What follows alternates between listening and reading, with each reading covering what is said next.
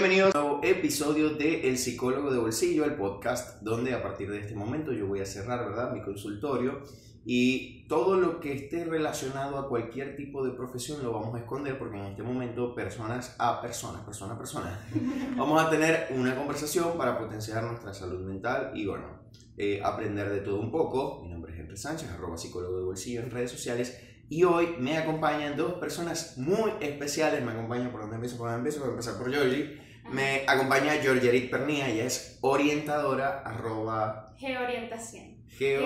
Ge- Ok. O sea, no G sola.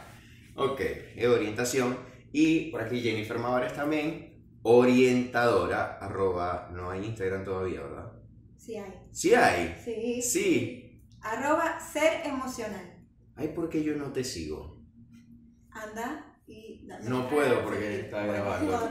Pero ajá, las pueden seguir en sus redes sociales a partir de este momento. Y este episodio, pues, ¿cuál es el nexo? ¿Cuál es el vínculo entre nosotros tres? Eh, trabajamos juntos durante un año y no solo eh, fuimos compañeros de trabajo, también desarrollamos una muy bonita amistad y hoy, ya desde hace meses, se nos había ocurrido la idea de, incluso quien propuso la idea no está aquí con nosotros hoy. Saludos Luis. Eh, esperemos, Para la próxima, exacto, para la segunda parte. para la segunda parte esperemos que, que Luis pueda estar acá. Él dijo, ¿sabes? Tiene que haber un episodio sobre orientación, porque realmente les voy a explicar cuando llegué a rehabilitarte, ajá, ya podemos conversar tranquilamente.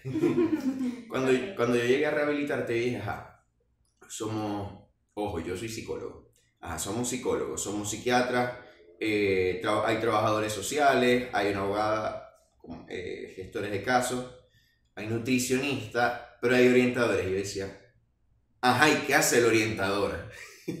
Entonces, probablemente muchas personas Es la pregunta del millón. escuchan, ¿qué hace el orientador? O sea, ¿a qué se dedica? Entonces, hoy, hoy tenemos dos orientadores acá para que nos orienten, valga la redundancia, en este tema y en esta profesión tan amplia y tan bonita también, porque de verdad que, que por lo que he visto, la disfrutan un montón. Entonces, adelante. ¿A, a- a quién, a quién, quién toma el micrófono primero? ¿Quién será? Bueno, no sé, eh, quiero empezar yo. Ok, y que bueno, tienes el turno. Bueno, eh, realmente antes de definir qué hace un orientador, primero hay que entender qué es la orientación. Ok. La orientación es una, una rama, una, una profesión de ayuda al individuo. Nosotros somos docentes, hago la acotación aquí, somos licenciados en educación, mención, orientación. Sí, nos autoproclamamos orientadores porque no vamos a estar por la vida diciendo soy licenciado. Soy en educación, mención, orientación. Porque es muy largo y a veces la gente se confunde. Ajá, pero soy docente, soy educadora, soy orientadora, ¿qué hacer? Pero básicamente, en resumidas cuentas, ahorita Jennifer que me complemente, somos docentes especializados en el área psicosocial del ser humano. Básicamente. Ok. Exactamente. Un docente especialista en la asesoría y consulta psicosocial. ¿Por qué llevamos el título de educadores? Porque yo siempre digo que tenemos como las dos formaciones. Solo que somos docentes, pero estamos especializados en el área de consulta y de atención psicosocial. ¿Cuál es el objetivo de nuestra profesión? Poder brindar ese apoyo para que todas las personas puedan desarrollar al máximo sus potencialidades y responder a los requerimientos que se les presenten a lo largo de, de su vida, en cualquier Ok. contexto. Ajá. Cuando me hablas de requerimientos, ¿a qué tipo, como, a qué tipo de retos, requerimientos? Requerimientos podría traducirse en necesidades. Ok. Exacto, exacto. Nosotros desde orientación no tratamos o no lo mencionamos como problemas. Ok. No como que la persona tiene un problema y nosotros le vamos a dar respuesta a eso. No. Requerimientos es aquellas cosas, valga la redundancia, que la persona requiere, pero que no es una necesidad, sino para poder potenciarlo. Ok, ok. Básicamente perfecto. como un enfoque más de desarrollo. Desarrollo, por como dijo Jennifer, desarrollo de las potencialidades. Exacto. Fortalecer lo que ya la persona tiene y que de esos recursos que tiene dentro de sí mismo pueda salir adelante, salir de la situación que se le esté presentando. Ok, en este caso, eh, cuando hablamos de situación en particular, un poco como para ir haciendo esa distinción entre quizás profesiones afines o en carreras afines, por ejemplo, no sé, psicología. Porque en este caso, y creo que la diferencia a principio sería que están trabajando con personas sanas, ¿cierto? Sí, nosotros trabajábamos, y esa es la característica más marcada, trabajamos con personas que estén dentro de los límites de la normalidad.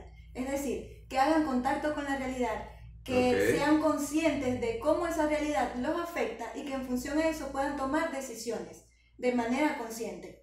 Nosotros tenemos un límite que es identificar de pronto indicadores que sean una alarma y que nos indiquen, bueno, esto, estas características, estos comportamientos ya no nos, no, no nos competen a nosotros, sino que hay que remitirlo. Remitirlo al psicólogo, remitirlo al psiquiatra. Y de Hasta hecho, ahí no- nosotros nosotros en nuestra formación vemos eh, salud mental.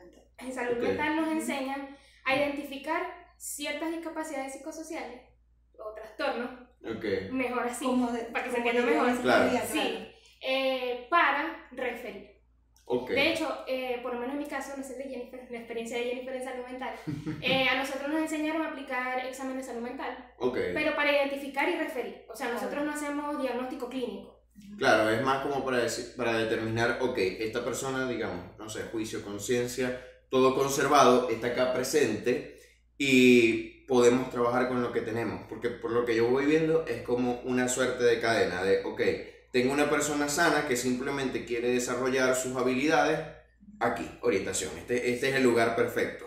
Ahora, si esta persona, de repente, como ustedes dicen, en su evaluación de riesgo, eh, mm, como que llega un límite, pasamos a psicología. Ujú. Y ahora, si esta persona evidentemente llega llega a psicología y vemos que de repente me dice, no, que estoy viendo a mi abuela, al final estoy viendo a mi abuela ahí y yo no estoy viendo a la abuela, uno le hace un llamado a, a Valentina, haciéndole publicidad a, Valen- a la doctora Valentina Serpa, ¿ok? y ahí pasamos. Es como que Es, es una cadena. es una cadena. de hecho, siempre en la que- formación nos decían, bueno, el- en teoría, toda persona que necesite dar respuesta a un requerimiento, a una necesidad o a un problema, pasa primero por el orientador. Ok, Si las características de este individuo pasan el límite del orientador, pasa a psicología. Si pasa de psicología, pasa a psiquiatría. Así. Es como En una, como en una, como cadena y que también se puede trabajar en multidisciplinariedad, o sea, equipos interdisciplinarios Claro. entre psicólogos, psiquiatras, porque a veces Incluso y lo veo- psicopedagogo. y sí, claro, psicopedagogos, trabajadores sociales y más. Pero hago referencia a estos tres porque a veces veo en redes sociales, esta es la diferencia entre el psicólogo y el psiquiatra. Y si bien el psicólogo atiende problemas de salud mental y atiende trastornos mentales, el orientador atiende problemas de salud mental, que esa también es una característica que tiene el ok. Nosotros atendemos problemas de salud mental. Trabajamos con la salud mental, pero sí tenemos un límite que Claro. todos los profesionales de la orientación los tenemos O sea, si un orientador Ok. te dice que hace, por ejemplo, psicoterapia, cosa que no hacemos, Ujú. ese orientador está teniendo una mala praxis en su, en Ok. su ejercicio Y se profesional. podría considerar intrusismo también. Claramente, se puede con- considerar intrusismo y también hay intrusismo dentro de la orientación. Ajá. Y voy a eso. De- desarrollame esa Sí, parte porque, ajá. por ejemplo, hay un instituto que no voy a mencionar el nombre porque es muy largo, que forma orientadores, orientadores de la conducta, pero en- a modo de especialización aquí en Maracaibo en y en. Venezuela. Sí, lo hay. Ok, Porque, o sea, el instituto es a nivel nacional, no solamente aquí en Maracaibo. ok. Y bueno, pasa que, por ejemplo, una persona que estudió educación integral, voy a hacer lo más que es lo más semejante a nuestra profesión, hizo un componente, una especialidad o un magíster en orientación de la conducta. Y automáticamente ya se autoproclama orientador y hace el trabajo que nosotros hacemos, pero resulta que no tiene las bases de, de atención como las tenemos nosotros que son de pregrado. Porque sí, Claro. en orientación, tú ves el pensum de orientación de la conducta y tú dices, vale, se ven unas cuantas cosas interesantes aquí. Pero la base, por ejemplo, nosotros vemos, al similar que psicología, enfoques y teoría de la personalidad, nosotros vemos entrevistas, orientación personal, seminario de estudio de casos, dinámica de grupo, asesoramiento grupal, que eso no te lo va a dar una especialización en dos años.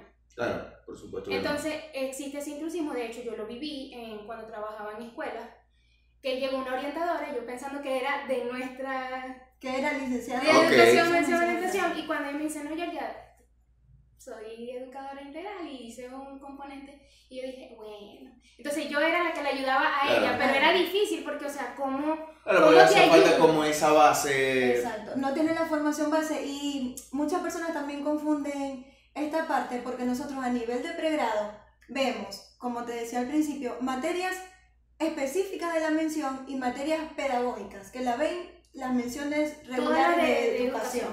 Ujú. Ok, Entonces, estas materias específicas de la mención no te la va a dar un posgrado, no te la va a dar una especialización, porque para eso se creó la carrera. exactamente, sí. Yo creo que en el caso de psicología podría venir siendo esta persona que, no sé, hace un curso de psicología evolutiva, psicología infanto-juvenil y dice, no, yo soy psicólogo porque vi el curso y es como que ya va, ¿no? No. Exactamente. No viste, no viste dinámica, no viste de repente psicología educativa, no viste psicología del desarrollo y todas esas cositas que te Y Y dicen. eso es algo que pasa mucho eh, dentro de la orientación y que a los profesionales que sí nos graduamos como licenciados en educación, mención orientación, quedamos así como que en el aire. Relegado. Sí, y relegados porque de hecho esas personas pueden pasar consulta y a veces se hacen pasar por, psicotera- por psicoterapeuta. Ok. Entonces, no solamente el intrusismo dentro de la orientación, sino también desde la orientación. que es para todos lados. Y que además sí. no es ético. Exactamente. Entonces ahí nos van tachando, no, que todos los orientadores son así, todos los orientadores pueden o todos los orientadores no pueden. Y quedamos nosotros o el gremio mal. Claro, mal y precisamente la idea como de esta conversación, ustedes que nos están escuchando, nos están viendo por Spotify y YouTube, es precisamente que puedan como identificar eh, no solo qué hace, sino también cuáles son los límites de cada profesión. Y, y por eso también mencionaba un poco la psicología, porque es que ningún orientador y ningún psicólogo puede abarcarlo todo. O sea, cada uno tiene un área delimitada. Es como que dentro de ese espacio uno puede tener las respuestas necesarias, pero no tenemos todas las respuestas. Y que la carrera sí, las carreras te dan un límite, pero uno también tiene sus límites al ejercicio profesional. Ajá. Porque, por ejemplo, el orientador se ha conocido mucho como orientador vocacional, que trabajamos mayormente con orientación vocacional. ¿Por qué pasaba esto? Porque al principio la carrera de orientación comenzó siendo de atención vocacional en las instituciones. Ok. Al principio, antes de que se creara la carrera como tal. Luego de esto, eh, comenzó a surgir en Venezuela mayor demanda porque había más colegios, más instituciones y se comenzaron a dar cuenta que necesitaban más personal o personal especializado para que abordara el tema de la motivación escolar, el reclutamiento de personal y la atención vocacional en los estudiantes, sobre todo de bachillerato. Mientras más estaba la demanda, bueno, las autoridades dijeron hay que crear un especialista Claro. del área de la educación, pero que se encargue Enfocado a que los chamos, a lo que los chamos ya cuando lleguen en el cuarto o quinto año, que son los dos últimos años de bachillerato acá en Venezuela, eh, tengan una idea de qué quieren Claro, estudiar. sepan qué hacer. Sí, Sin embargo, después de eso se comenzó a ver que el especialista, el profesional de la orientación, se necesitaba en otros contextos, fuera del educativo. y en otras áreas aparte de la vocacional. Exactamente. que entonces se empezaron a integrar todas las demás áreas, la personal, la académica, la laboral, y quedamos como un médico, básicamente. O sea, lo digo en este sentido es porque abarcamos a la persona de forma integral. Entonces no había necesidad de que, por ejemplo, si un estudiante venía a nosotros con un problema de orientación vocacional y en esa exploración y en ese seguimiento que se le daba, resulta que el problema no era exactamente vocacional, sino que la naturaleza del conflicto era otra, no tenías que referirlo a otro profesional porque ese mismo orientador podía abordar de una vez la parte personal, la parte familiar que estuviera sintiendo. Precisamente eso les iba a preguntar, como que, ajá, porque incluso en mi mente, hasta hace muy poco que empecé a trabajar con ustedes, uno tiene esa idea de que uno le dicen orientador, orientación vocacional. ¿Cuáles son las otras áreas en las que un orientador o una orientadora puede hacer el vida? área personal social, Ok. ¿ok? que El- es- esa trabaja todo lo que tiene proceso inherente a la persona, pero esa área personal social se divide en tres, que es el desarrollo Psicológico, psicológico, el desarrollo familiar Y y el desarrollo Ok. social, y Social. social y familiar. social y familiar, exacto. También tenemos el área recreativa, el área sociopolítica y el área laboral. Y el área académica. Y el área académica. y obviamente el área vocacional. Personal. Social, ya, la, la social la política. sociopolítica. Ajá, esa es. La mm, sociopolítica se refiere al rol de la persona como parte del... Como ciudadano. como ciudadana, ¿ves? Ok. que forma parte de la comunidad. Y aborda todos los procesos relacionados a cómo se relaciona la persona dentro de la comunidad. O sea, que vendría siendo como una educación ciudadana, más o menos. Mm, ¿O No, no? exactamente. Ya, de hecho, este, la. Ok, ok, sí, sí, claro. Sí, es como... De, de hecho, se relaciona mucho con el trabajo que nosotros hacemos comunitario. Ajá. Ok. O sea, para que lo... Para que lo Para que lo Ok, ya, ya, ya, ya conecté. Ok, perfecto. Chévere, chévere. Muy bien. Además de las áreas, nosotros tenemos contextos también. Contextos, hablamos del lugar espacio físico, Espacio donde físico. donde estamos, que no estamos únicamente en los colegios. Si bien es cierto, trabajamos en el contexto académico, llámese colegio e instituto, también tenemos el contexto comunitario, el contexto Jurídico penal. este, jurídico penal, El de contexto- salud y protección social. Claro. el contexto organizacional. Es decir, nosotros podemos trabajar en instituciones educativas, en empresas, en comunidades, en hospitales o se- este, instituciones del área médica, de salud como tal. En, en esta la de laboral, Ajá, la- este, laboral no. Se La me fue. jurídico La penal, jurídico las cuestiones que tienen que ver con Sí. de la- del área Legal. jurídica, legal y todo Ok. eso. Ese tipo de atención se puede Sí. abordar. Sí, pero cada, yo lo que hago cuando la gente me pregunta en dónde trabajamos, donde haya personas. Sí. Eh, es más, como más fácil, ¿no? Más fácil responderlo. Sí. Ok. Porque, por ejemplo, de hablar de que ajá, el orientador trabaja en un contexto jurídico penal, a veces las personas no lo entienden. O que en un contexto O no nos asocian. Exacto. ¿Por qué no nos asocian? Porque, mm, lamentablemente, el orientador no ha hecho mucha vida en esos espacios. Eso, eso les, les iba a preguntar justamente, como que, ¿a qué creen ustedes que pasa de que de repente hay un psicólogo, o un psiquiatra o hay cualquier persona encargada o, o profesional de las ciencias sociales, ok, ciencias sociales y humanas, pero no está el orientador? Bueno, casualmente hablábamos, hablábamos con Jordi y yo hacía la reflexión de que Hablaban anoche cuando estaban cuando, así... cuando, estaban en nosotros, crisis. sí, cuando nosotros estábamos estudiando, nosotros vemos práctica profesional desde el semestre 1. Ok, Desde el semestre 1 nosotros nos envían a hacer prácticas a instituciones educativas, colegio, básicamente. Bueno, colegio y de bachillerato. Ok, o sea, el límite es media general. Exactamente. Desde ese momento que nosotros nos envían a hacer estas prácticas, nos van asociando o nos van, vamos a decir, encasillando o sea, de una... dentro de, de este contexto. Exacto. Pasamos práctica, toda la, la mayoría de nuestras materias específicas de la mención tienen prácticas. ¿Ustedes ven por semestre, por año, Semestre. Por semestre. por semestre? Sí. ¿Cuántos son? 16 Son- semanas.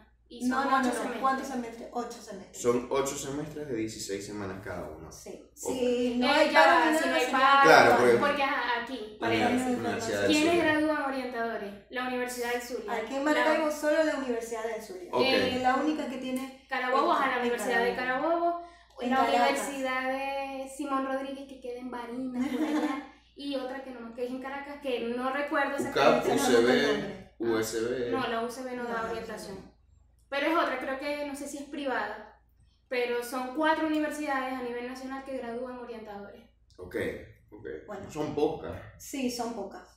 Ok. Son pocas. Y como te comentaba, yo hacía la reflexión de que si desde el semestre 1, desde el primer momento nos dijeran, ustedes pueden ir a hacer prácticas a cualquier contexto y se brindara esa posibilidad, el la figura del orientador Claro. obviamente tuviese más visibilidad. Pero recuerdo incluso que en una de las materias nos dijeron, bueno, tienen que hacer práctica en una institución.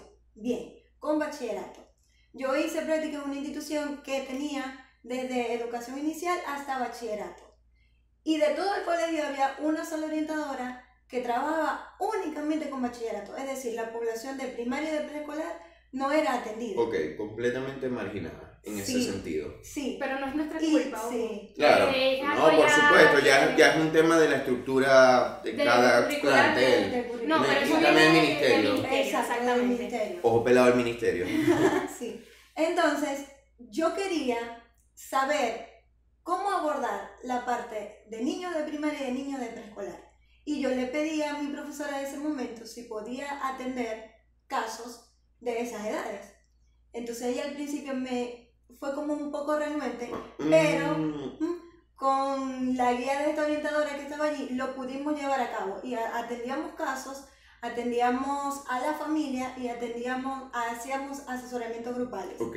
Y eso por lo menos a mí me dio la oportunidad de conocer más esa etapa evo- evolutiva, cómo trabajarla, cómo desarrollarla en ellos y es lo que me ha permitido trabajar al día de hoy o em, especializarme más en esa área infantil, que si me hubiese Claro. quedado con los con solamente el un bachillerato. adolescente, que fue mi caso. Yo a mí sí me tocó trabajar con muchos adolescentes, sin embargo, eh, creo que fue cuando estaba cursando el quinto semestre que viví una materia, me mandan para un contexto religioso, para hacer ahí un abordaje grupal. De fiesta. Exactamente. Fue un reto, porque ajá, esta gente va a llegar aquí aquí, hacer qué, a decirnos qué. O sea, era una iglesia católica. Era cristiana. Cristiana evangélica, ok. Estamos de fiesta con Jesús. Entonces, ahí sí tuvimos adolescentes, pero también tuvimos adultos, incluso adultos mayores. Entonces estaban todos ligados. Claro. Y bueno, nosotros ahí nos dividimos porque era un trabajo en grupo y bueno, tú trabajas con los adolescentes, tú trabajas con los adultos y pudimos tener un poquito más de diversidad.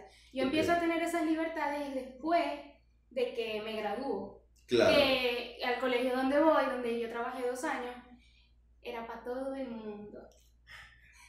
O sea, inicial, primaria, bachillerato, docente y comunidad. Eso O sea, si llegaba un representante, por ejemplo, a la escuela y quería que la orientadora lo atendiera, yo tenía que atender al representante. Ok. ¿Y cuán- qué es lo idóneo? O sea, ¿qué cantidad, cuál es la cantidad idónea de orientadores que deberían haber en un plantel? Vamos a, tomando en cuenta un plantel que tenga inicial, que es preescolar, eh, primaria y media, o sea, Uno para cada. uno para cada área. Y es poco. Pero Tomando en cuenta de repente la cantidad, la, a ver, si es un colegio pequeño, si es un colegio colegio pe- pequeño, puede sí. ser uno para cada. porque si es un colegio que tiene secciones únicas, Claro. pero si de repente es un colegio público que tiene sección A, B, C, D, E, F, hasta la Z, eh, es y complicado. desde inicial hasta bachillerato, un solo orientador para todo el colegio. Sí, es demasiado. es Muy demandante. De hecho, yo recuerdo eso, esa época como una época oscura, porque yo no sabía qué era sentarme. Porque yo estaba en inicial y primaria y can- corría para bachillerato. Y entonces, si no era en bachillerato, no en dirección. Y si no era en dirección, y yo decía, pero es- este es mi trabajo en serio. Hasta que llegó otra orientadora y nos dividimos. Yo me quedé. Claro. Ahí fue cuando le dije. Fue un, pero igual tenía toda inicial y toda primaria para mí. Pero Claro, era claro. una diferencia de tener a toda la escuela. Que igual no es una nimiedad, no es una, o sea, no es como que cualquier cosita, porque además es como que pequeño. Además que el trabajo del orientador dentro de una institución educativa es muy demandante. Muchas personas piensan, ay no, como lo conversábamos hace ratico, el orientador está para dar clases. Pas- este, faltó un maestro, Y cubre el orientador. Cubre la que no es suplencia. de matemáticas.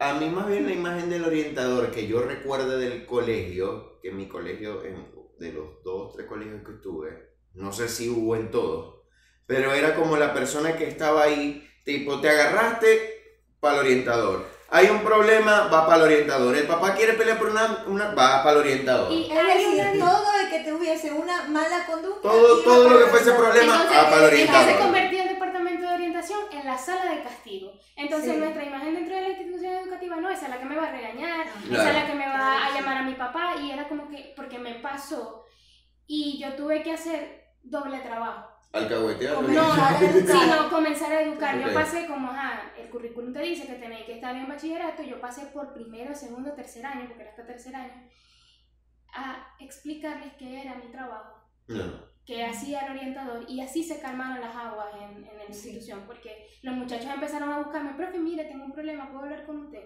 Sí, claro, no hay problema, venga, yo lo atiendo. Acérquese. Claro, Pase para acá con confianza. Porque nos etiquetaban como que el departamento de orientación era solamente donde iban los niños que se portaban mal. Claro, y además era como que si yo llego allí, lo que yo hable se lo van a contar a mis papás. Ajá, y me van a regañar. O se lo van a contar a los profesores. Y algo que pasa mucho en las instituciones educativas también es que de pronto si tú atiendes a un niño o a un adolescente, el profesor, cualquiera, ¿y de qué. Ajá. Ajá. ¿Y, ¿Y qué te dijo? Y uno así como que es confidencial, no te lo puedo decir, a menos que esté atentando contra su vida o contra la de otra Sí. persona, pero de resto Claro. no te puedo revelar. Y eso es un común denominador, creo. De las profesiones, sí. Sí. Cuando te dicen, a mí me da mucha risa porque eso me pasaba con, en rehabilitarte, cuando atendía a niños que sale el papá y dice, ajá, ¿y cómo le fue? Bien. O Bien. sea, Bien, cualquier cosa yo la aviso. Yo digo, yo- lo estamos llamando, nosotros lo llamamos. Quiero decir algo aquí públicamente. Entiendan que confidencialidad es no decir nada y eso aplica para todos. Sí, O sea, es como que no. sí, exactamente. Eh, uno hace como, mira, de repente, te sugiero que hagas esto, esto, esto y esto, sin entrar en muchos detalles porque ya, ya sería violar la confidencialidad. Pero no como, mira, tu hijo me dijo esto, esto, esto, esto, esto, esto, y, y además eh, deberías revisarle el bolso. Y otra, otra cosa también que pasa mucho en las instituciones educativas es el espacio. Porque sin ánimos de ofender tu profesión, Henry. Ok, no, no, no. Algo que, me, que, que a mí me marcó mucho fue que yo compartía oficina con un coordinador de pastoral y otro coordinador de yo no sé qué. Ok. Y psicopedagoga, éramos cuatro en una oficina. Y en la otra oficina era la oficina única del psicólogo. Entonces, ¿cómo se trabaja? Sí, la- entonces, ¿cómo trabajáis en Claro. ese sentido si no tenéis un espacio que ¿Cómo? permita esa confidencialidad? Exactamente. seguro y que sea privado. La experiencia mía en comparación con la de Georgie es totalmente diferente porque yo me gradué y comencé a trabajar en una institución que básicamente tenía claro cuál era el Claro. rol del orientador. ¿Es la misma donde estás ahorita o Eh, no, otra? Ok. anterior. Eh, y ellos sabían que si faltaba un docente, yo no iba, o sea, no me iban a colocar de suplente. Claro. Yo no iba a hacer una cartelera, yo no iba a quedarme a cuidar a los niños mientras tanto. Porque eso es un tampoco mito. podía compartir oficina. Ellos sabían que yo no podía compartir oficina porque Claro. atendía casos de niños, de papás, del área familiar y ellos sabían que yo necesitaba la privacidad. Entonces ahí está. Sí, También claro. depende mucho del colegio. del colegio. Esto que cuenta Georgie pasa mucho en las instituciones que son Donde- públicas. Y ma- bueno, yo no trabajé en una institución pública, Pero era una institución autónoma, pero Ok. era en un lugar donde la figura del orientador no se ve mucho como Ok. aquí en Maracaibo, por ejemplo. O sea, Claro. porque el es aquí en Maracaibo, por lo general hay más orientadores en. Maracaibo, pero si uno se va a la COL no hay tanta Ah, demanda. Entonces la figura del orientador se ve muy tergiversada también, porque entonces como no hay, ponen a un psicopedagogo, ponen a un psicólogo, Claro. o ponen a otro profesional sí. las funciones de un orientador cuando no son orientadores. Y eso pasa mucho de aquel lado. Aquí puede ser que hayan instituciones que... Cuando dice de aquel lado, lo que pasa es que Ah, el estado Zulia se divide básicamente en dos espacios de tierra, que el lago está en el medio, la costa oriental del lago es obviamente la de la derecha, donde están los puertos de Altagracia, Santa Rita, Cabima, Ciudad Ojeda y todas esas ciudades desde ahí pues. Y del otro lado está Maracaibo. Entonces, O sea, cuando yo aquí. digo del otro lado, es después del puente. Exacto, pasando el puente, sí. Así tal cual.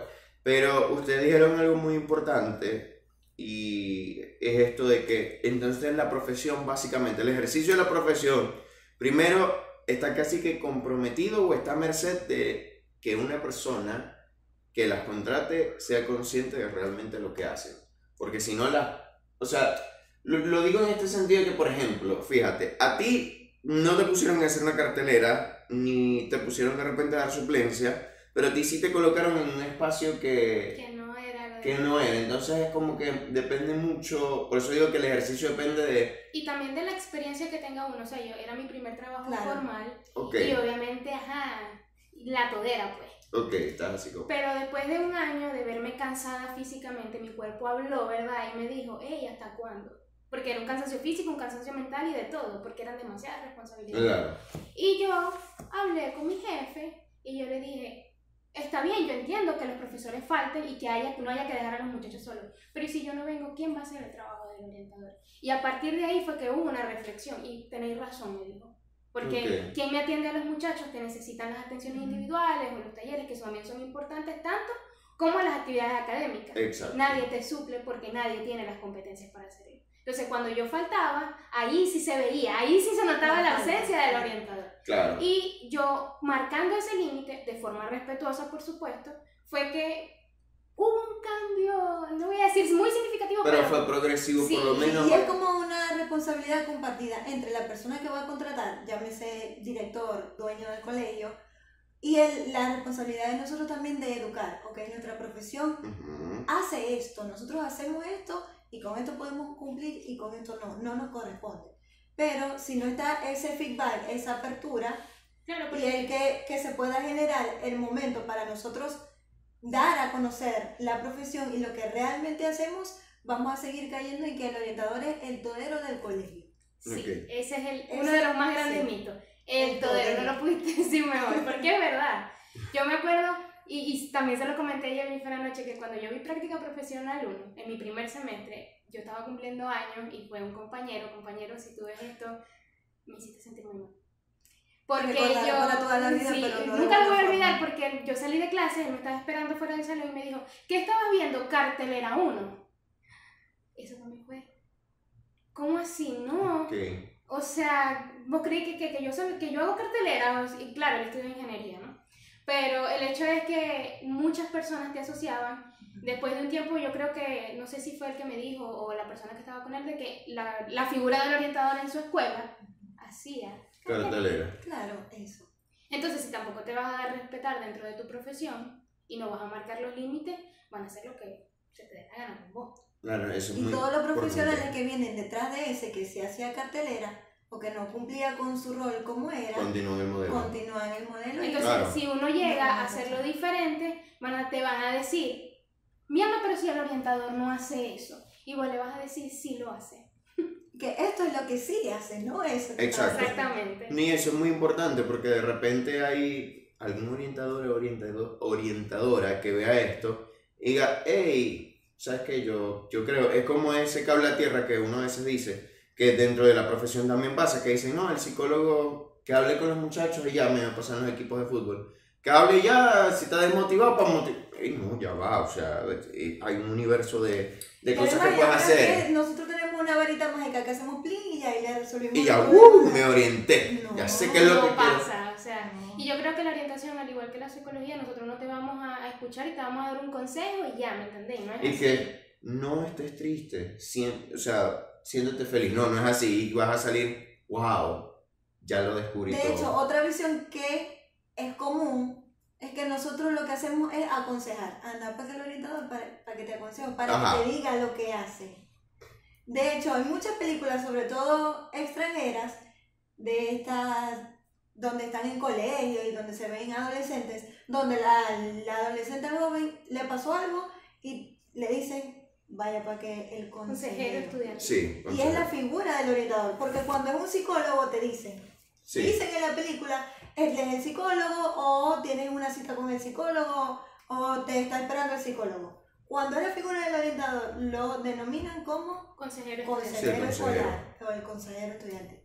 Mira, vaya para, que el, para el orientador, para que le dé un consejo ahí. Imagino. No.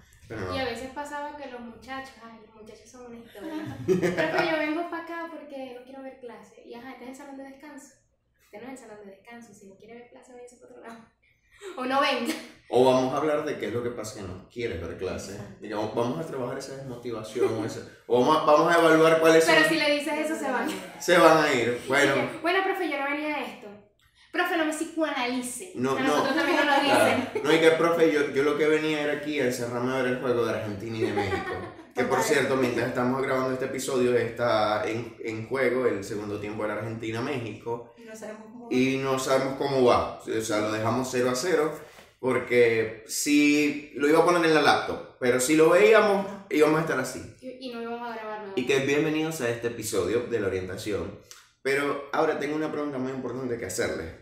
Porque, ajá, no es una profesión de repente como que muy, o sea, al menos que sea un contexto educativo, sea muy escuchada. ¿A ustedes qué les hizo decir, sabes, yo voy a estudiar esto? O sea, porque, a ver, tengo entendido que cuando tú eliges eh, la licenciatura en educación en luz, o sea, no es como que te vas de una vez por esa mención, o sí. O sea, es como ves materia base y luego lo decides. Ahí, Es desde el inicio. Desde el inicio es orientación, ajá. para estudiar el LU, ellos te asignan una carrera. Ok, Ellos te la asignan. Según lo que te salió en En la, la prueba. vocacional, en la prueba OPS, en la que hacen cuarto año y en la que hacen quinto año. ok. La universidad te la asigna de acuerdo a tu perfil y te asigna directamente. Tú vas a eh, la licenciatura en educación, mención orientación. Sí, ahí en LUD hay nueve menciones en... En el, Es una escuela de educación que tiene nueve menciones en educación. Idiomas modernos, matemática, que es matemática física, integral, inicial, Física. no, Ciencias es matemáticas y sociales. física, ciencias No, sociales. no, hablo de... o sea, se llama eh, así. No, hay uno que es de educación física. Ah, Ah, educación física, deporte y recreación. esa es, pero Ok. esas son, esa es educación, educación física, deporte y recreación. Esas son tres. ok. Eh, ¿Cuál era la otra? Se me pasó. Hay una que se llama Ciencias y Tecnología de la Educación. Ujú. que eso era antes se llamaba diseño instruccional. Pero el que no sepa qué dice que es otra carrera que no se conoce, voy a hacer aquí un paréntesis. Esas son las personas que se encargan de hacer los pensum. O sea, no solamente hacen eso, pero es una de las cosas que hacen los pensum de estudio. Ok. Se llama eh, ciencia, no sé si es tecnólogo. Yo sé que es diseño, ah, lo que antes era diseño instruccional. Ok. Ok. Ajá, Y entonces. son- Volviendo a tu pregunta. Exacto, Sí, de ajá. ajá, ustedes. Ajá, no sé quién quiere. ¿Puedo decir primero? Misma, porque son distintas. las Sí. No, por supuesto. Bueno, realmente yo siempre tuve claro que yo quería ser maestra. Ok. Ese es el título que yo me daba. Y yo quiero ser maestra y de preescolar.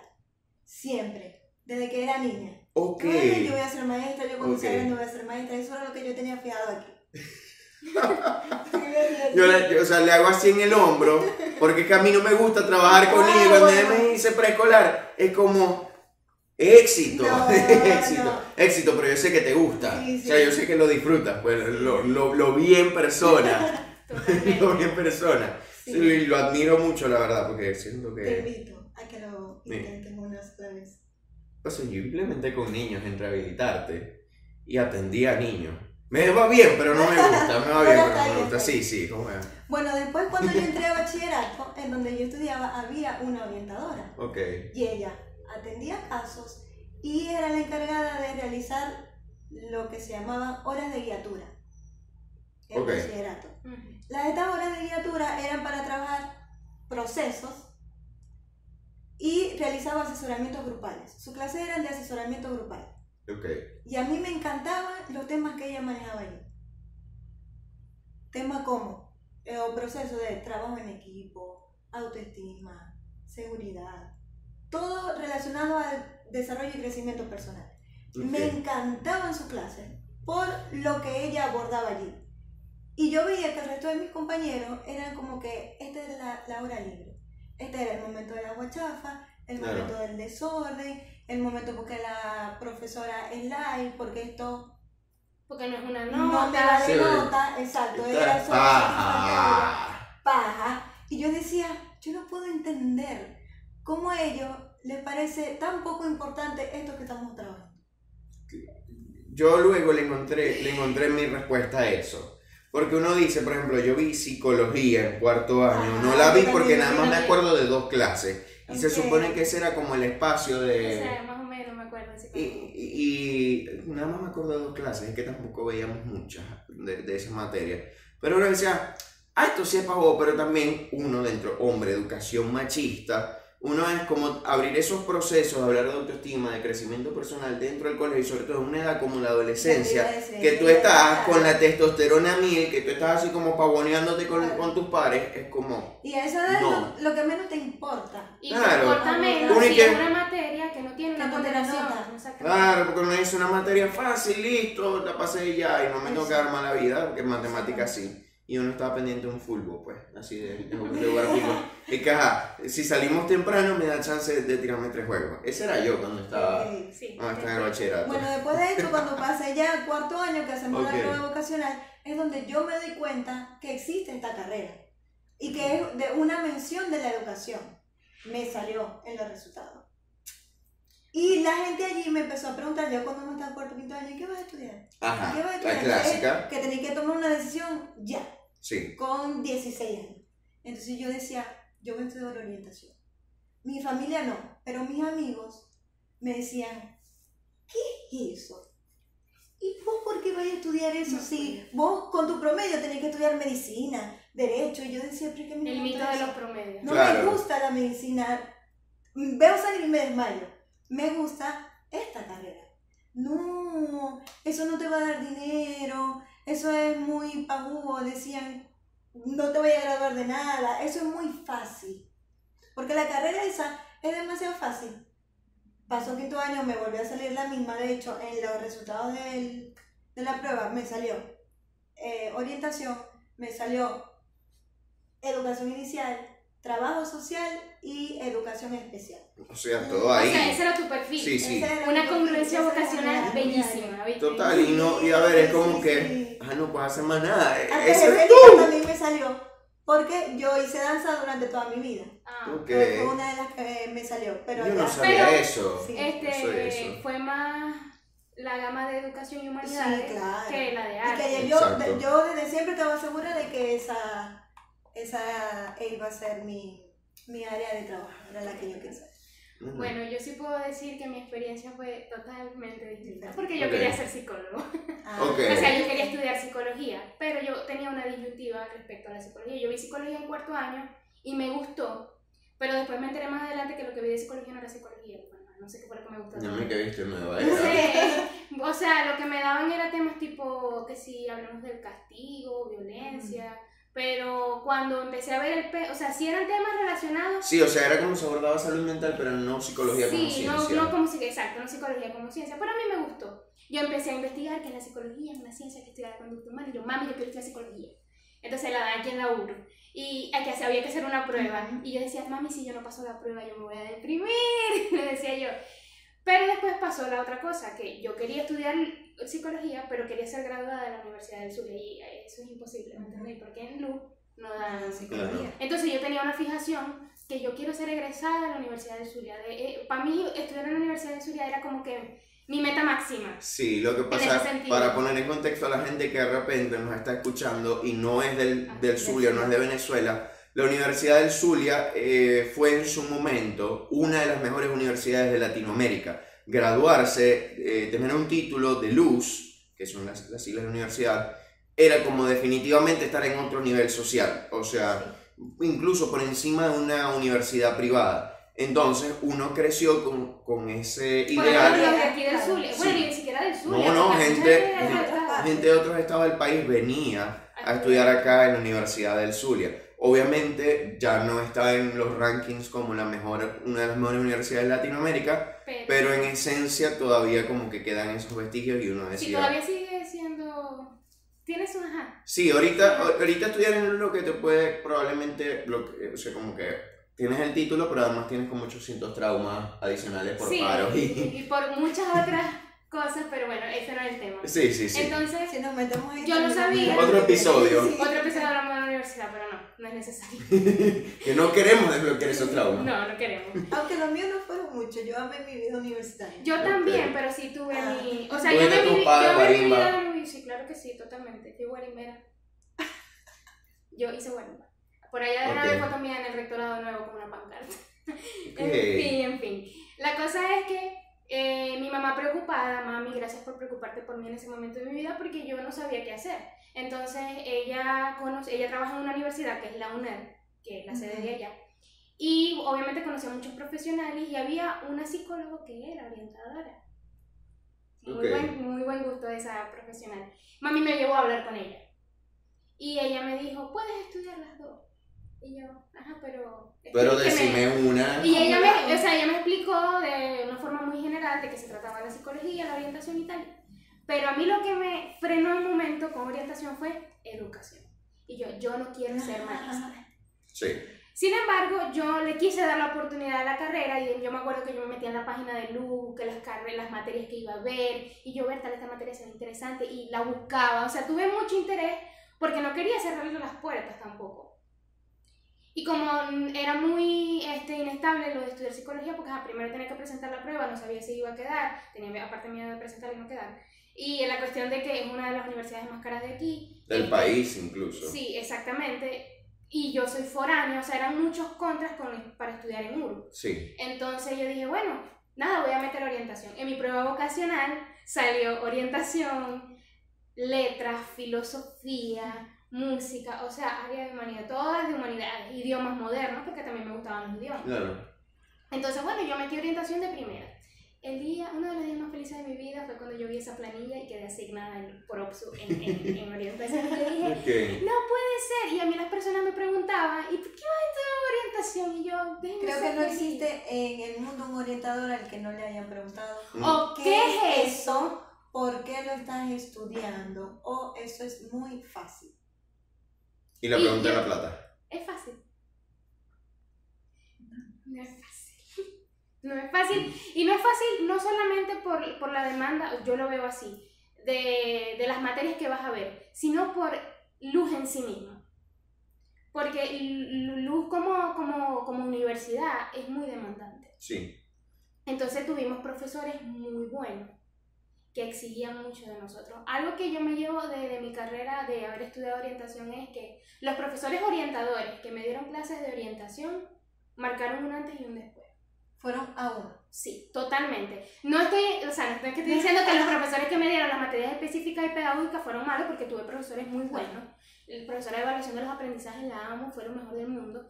Pero cuando vos tenías dudas de la orientación, o sea, por lo menos en mi caso, que verdad, ¿será que sigo estudiando esto? ¿Será que me paso para psicología? Te llegaba un profesor que te daba, no sé, introducción a orientación y vos, es sigo lugar. aquí. Es por aquí. Es Este por aquí. lugar. O de pronto vi orientación personal con Villa.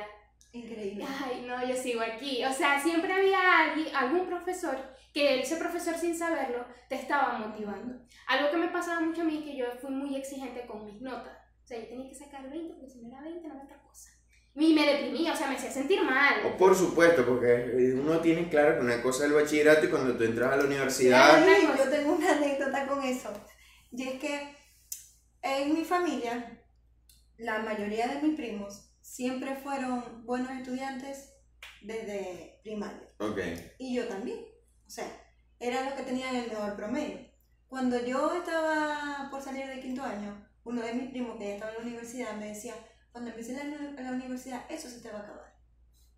Porque la universidad, como yo ya lo decía, no es igual al bachillerato. Y ahí, vos estás acostumbrada a sacar 19 y 20. En la universidad no te va a pasar eso. Y la vida te sorprende vas con un a deprimir. 0,4 a veces. Y te vas a deprimir. O con un 02. Y yo decía, a mí eso no me va a pasar.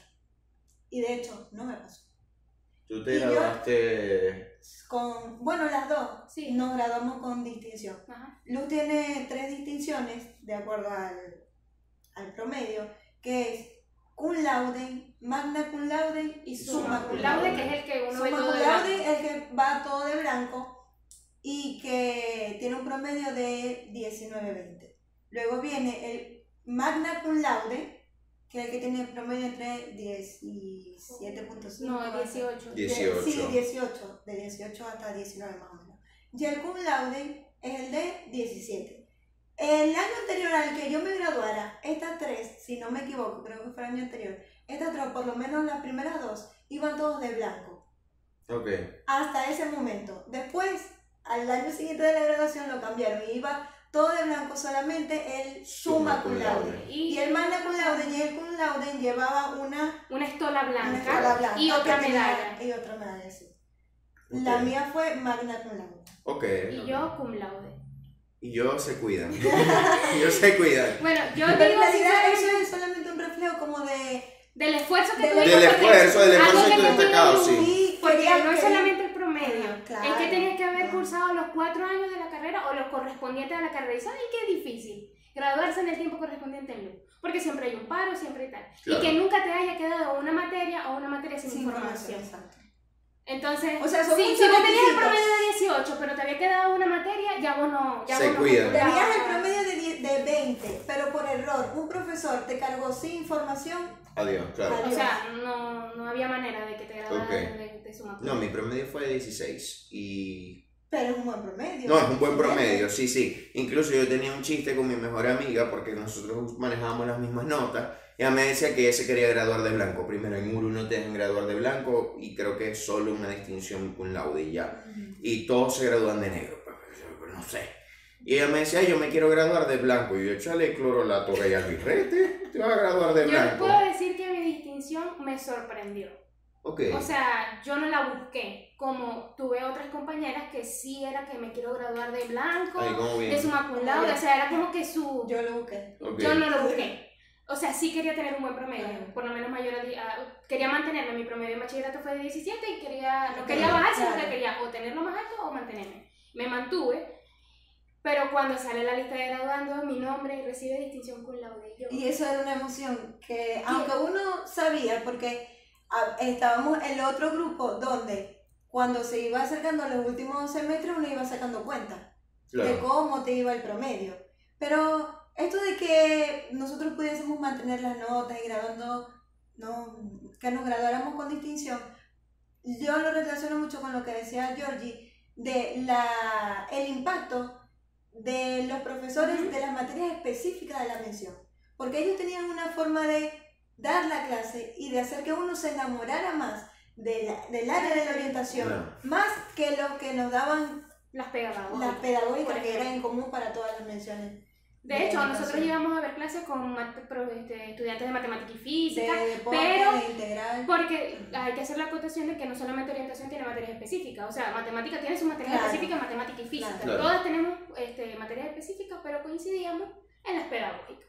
Claro. Y yo realmente lo que estaba diciendo de los profesores era que, o sea, yo en mis traumas de las notas, yo tuve una profesora que básicamente me abrió un proceso y me mandó para psicólogo, para orientadora de la universidad. Pero yo veía eso, que si ellos pues. te veían mal, ellos se acercaban y te preguntaban, ¿qué pasó? Y me acuerdo que me, una mi profesora me dijo, mira, ven acá, te pegó lo del examen, ¿verdad? Y yo, profe. Y ¡Qué profe! Y ahí era- no! entonces eran profesores porque sí eran exigentes, Sí, pero sí. esa calidad humana que tenían era, in- era increíble. Ok, o sea, académicamente te exigían, pero no era como Sí, ese claro. profesor. Mm, A esa Pero profesora, por ejemplo, no fue que le saqué alguna. 20. Ok, bueno. sí, Porque sí, cla- en como en toda la carrera, hay profesores excelentes Y eh, así, Sí, claro. y hay claro. otros que no sirven para Que mejor absolutamente no nos nada. recordemos de sus Sí, nombres. sí. No, exactamente, no vienen a Pero- Para ir dando cierre, porque creo que vas a llegar tarde a lo que tienes que llegar. Pero llegaré. Pero vas a llegar, exacto. Eh, y se darán cuenta después, una semana después o dos semanas después que llegaste tarde. Donde ya no importa. Exacto, donde ya no importa, pues, o sea, cuando ustedes lo vean ya fue, pues. ¿Qué mensaje le dan?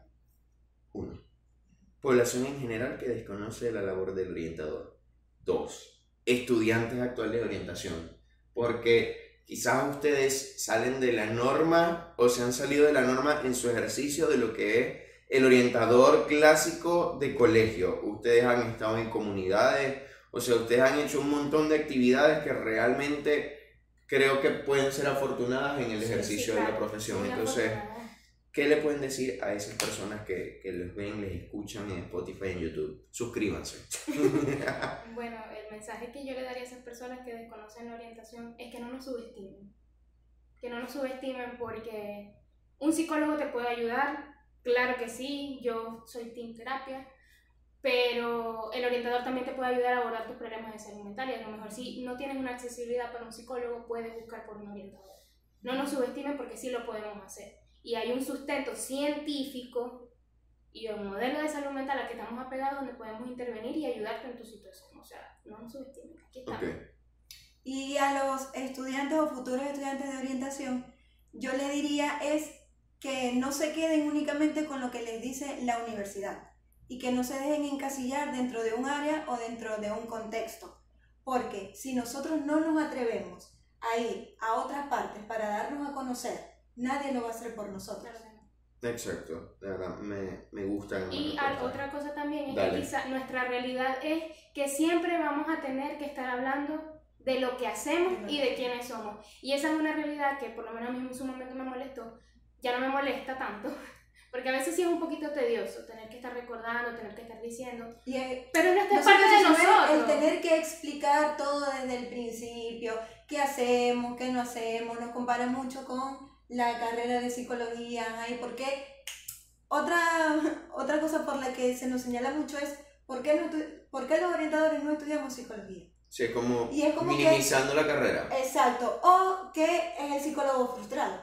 Ok, Pero aquí hay un claro ejemplo de que, por ejemplo, Georgie dice que ella quería estudiar psicología, pero yo no quería estudiar psicología. Quizás mi, mi interés por estudiar psicología como tal nació después, pero después Ok. de que yo comencé a cursar orientación porque yo sabía que esta era la carrera que Y yo no me considero, a pesar de que quise estudiar psicología y no pude y estudié orientación, tampoco me considero una psicóloga frustrada. Ok. disfrutas tu O vocación. sea, porque, y- porque me enamoré de la carrera. Exacto. Desde Claro. el primer día, es que desde el primer día hasta el último y todavía yo me apasiono por lo que hago. Es Entonces, que si no nos damos la oportunidad de conocerlo, de estudiarlo, de darle la importancia que se merece, nunca vamos a saber ni hasta dónde somos capaces de llegar, ni todo lo que podemos hacer desde la profesión. Y que entendiendo que somos una profesión de ayuda y que también trabaja con la salud mental. Exactamente. Exactamente, así tal cual. Entonces somos un equipo. Totalmente, somos un equipo, Trabajamos ¿no? mano, sí. Es que así. Sí, Y vamos juntos. Sí, entonces bueno, de verdad agradecido por este espacio de, de conocer, porque así como ustedes de repente dicen, hey, yo no sabía todo esto, hay muchas cosas que yo tampoco sabía. Que yo, yo estaba así como, ok, ok, ok. Y sin contar que hay Anotando. mucho más, pero esto es como lo más general. Exacto, viene otro episodio que esperemos que Luis nos acompañe Sí. en esta ocasión. Que a lo mejor tendrá una experiencia totalmente diferente. Total, y, sí, sí. que nos nutra también. de- Exactamente. Y si tienen alguna pregunta, por ejemplo, y estás en- viendo esto desde YouTube, puedes dejarla en los comentarios y las chicas pueden Te la responder, exacto. Tanto Georgie como Jenny pueden responder incluso desde mi perfil o desde los, los de ustedes. O lo pueden dejar, no sé, en Instagram, porque en Spotify sé que no se puede hacer, solo hay encuestas y ya. Pero bueno, ya saben, que pueden seguirlas en sus redes sociales, arroba, Georientación. Y, y, arroba ser emocional. y allí pueden eh, escribirles, ponerse en contacto con ellas para solicitar sus servicios y que puedan acompañarles en sus procesos. De igual manera, Psicólogo de Bolsillo brinda su atención psicológica a cualquier parte del mundo y también presencial en todo el corazón de la ciudad. Ya saben las redes sociales que les van a salir aquí, psicólogo de bolsillo. Y bueno, mil gracias por escucharnos, por ver este episodio. Si les gustó, compártanlo en el grupo del condominio, del colegio, de las tías que siempre, eh, el, el- como decimos aquí, el brollo o el chisme corre por sus venas. Con otros Entonces, profesionales con para otros profesionales también, porque la idea es eso, a conocer, aprender y también eh, desesti- desestigmatizar, sí, Y derrumbar mitos y abrir oportunidades, eso también. Dale trabajo a un orientador, te lo voy a agradecer. o sea, bueno, este ha sido otro episodio más del Psicólogo Bolsillo, nos vemos muy pronto. Chao. Bye.